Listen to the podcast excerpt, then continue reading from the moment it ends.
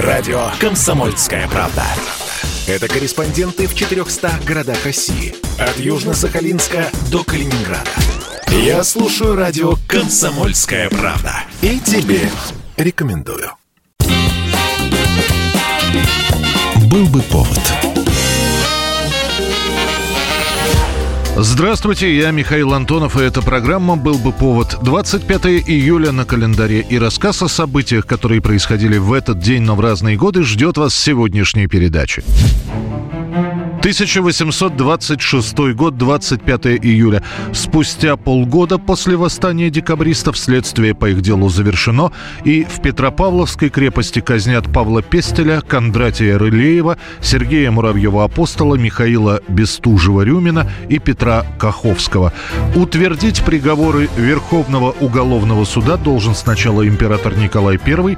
Некоторые из тех, кто поддержал восстание декабристов, получат смягчение наказания, Казани, например, отправленным в сибирскую ссылку позволят взять с собой практически все имущество. Однако для тех, кто возглавил мятеж на Сенатской площади, пощады не было. Членам суда император напишет письмо. Касательно главных зачинщиков и заговорщиков, примерная казнь будет им справедливым возмездием за нарушение общественного спокойствия. Четвертование, предусмотренное законом, Николай I отвергает как варварский способ, не подобающий европейской стране. Расстрел также не подходит, поскольку император считает осужденных потерявшими офицерскую честь, а значит, недостойными такой казни. Приговор утверждается 22 числа за оставшиеся оставшиеся до казни три дня строят эшафот, вспоминая, как это делается, потому что публичных казней в России не было уже давно. Наспех сделанный эшафот тестируют с помощью восьмипудовых мешков с песком. Экспериментами руководит лично новый генерал-губернатор Петербурга Павел Голенищев-Кутузов. Осужденных 25 июля выводят, с них снимают мундиры, их тотчас сжигают. Вместо них на приговоренных надевают длинные длинные белые рубахи с нагрудниками, на которых значилось слово «преступник» и имя. На головы им надевают белые колпаки, а после, под барабанную дробь, выбивают скамью из-под ног. Трое приговоренных через 10 секунд срываются вниз. Вы, генерал, верно приехали посмотреть, как мы умираем. Обрадуйте вашего государя. Его желание исполнилось. Мы умираем в. Вешайте их скорее! Вешайте снова! Несмотря на то, что в таком случае следует помиловать сорвавшихся, дескать, Господь не хочет их смерти, Каховского, Рылеева и Муравьева-Апостола вешают повторно. По свидетельству оберполицмейстера Книжнина, следующей ночью тела декабристов были вывезены из Петропавловской крепости и захоронены в братской могиле, на которой не было оставлено никакого знака.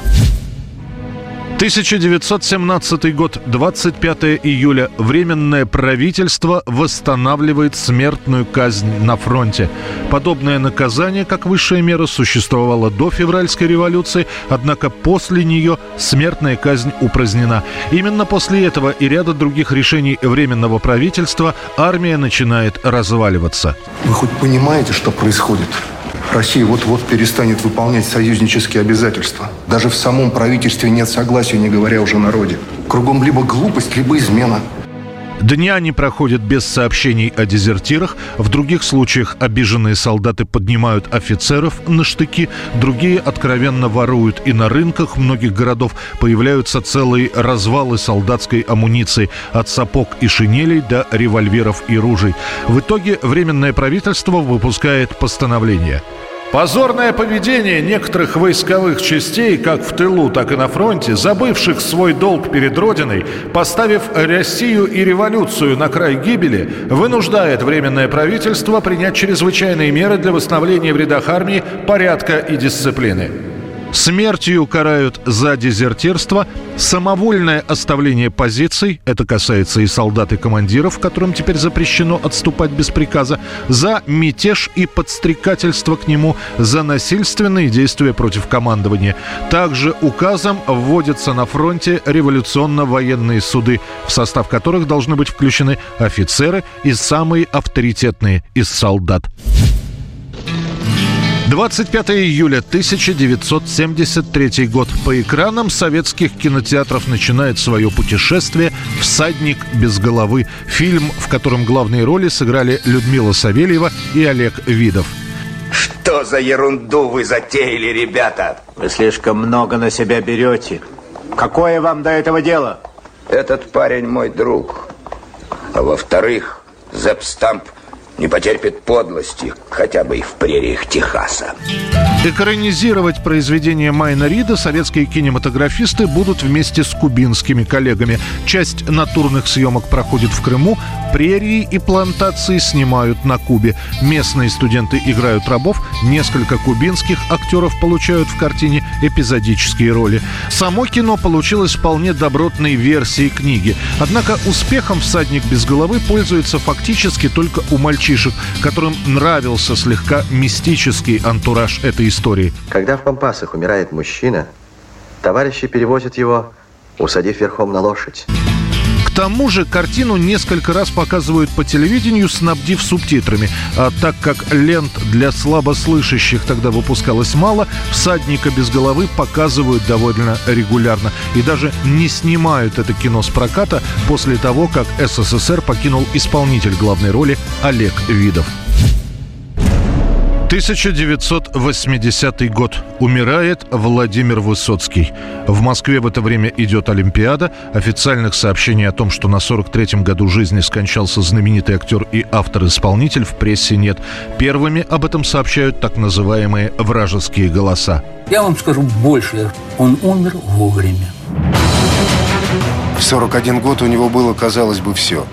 Любовь многомиллионной страны – Звездные, блестящие роли в кино и на театральной сцене. Бесконечные гастроли по стране и за границей. Далее начинаются слухи. А почему умер Высоцкий? Сбили машиной, зарезали по пьяной драке и даже умер, потому что подавился рыбной костью.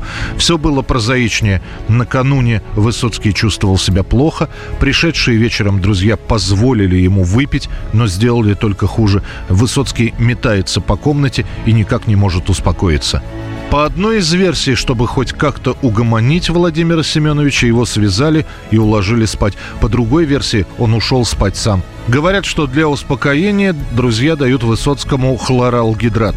После этого застолье продолжается, потом все расходятся спать. Когда утром заходят к Высоцкому, он уже мертв. Ну хватит его теребить-то, ну хватит тискать-то, ну кого ты обманываешь? Ну умер, ну Вставай, умер. вставай, ну что ты, перестань, ну вставай, Вов! По просьбе родных и друзей вскрытие не проводилось, а в медицинских документах в графе «Причина» стоит инфаркт миокарда. Лишь на следующий день, 26 числа, появляются два больших некролога в газетах «Вечерняя Москва» и «Советская Россия» и скромное объявление над окошком кассы в театре на Таганке. Умер актер Владимир Высоцкий. 1984 год. В космос выходит первая женщина. Это советский космонавт Светлана Савицкая, участница экспедиции на орбитальную космическую станцию «Салют-7». Как говорила сама Советская, это был основной ключевой момент моего второго полета. Собственно говоря, ради того, чтобы был обеспечен приоритет нашей страны в этом важном разделе космической деятельности, чтобы первая женщина вышла в открытый космос, и она была советская женщина, меня и взяли. Тот выход Советская совершала с Владимиром Дженебековым. Для него, говорит Светлана, это тоже был первый выход, хотя до этого он уже несколько полетов совершил. По словам Советской, при выходе в космос они с Дженебековым тогда испытывали универсальный ручной инструмент, с помощью которого можно было сваривать, резать и паять металл. Киевский институт Паттона сделал его. Уникальный инструмент, совершенно новый, никто таким не занимался, говорит Светлана. Она понимала, какая огромная ответственность легла на ее плечи. Ей предстояло не просто выполнить программу. Ей предстояло ответить на вопрос, сможет ли женщина на современном уровне развития космонавтики, когда неимоверно усложнились задачи полетов, работать на орбите наравне с мужчинами. Она боролась не только за осуществление своей мечты. Она должна была открыть дорогу в космос другим, кто так же, как она, одержим любовью к высоте, к полету. Далее она рассказывает о своем выходе в космос, что это был, конечно, ключевой эксперимент всего полета. И мы, говорит Савицкая, его сделали нормально, без ошибок, без каких-либо ЧП. Собственно говоря, при выходе в открытый космос это самое главное – сделать то, к чему ты готовился. Поэтому каких-то особых эмоций, знаете, таких, что вот этот день, в нем что-то произошло значительное, такого нет. Это была программа «Был бы повод» и рассказ о событиях, которые происходили в этот день, 25 июля, но в разные годы. Очередной выпуск завтра. В студии был Михаил Антонов. До встречи. «Был бы повод»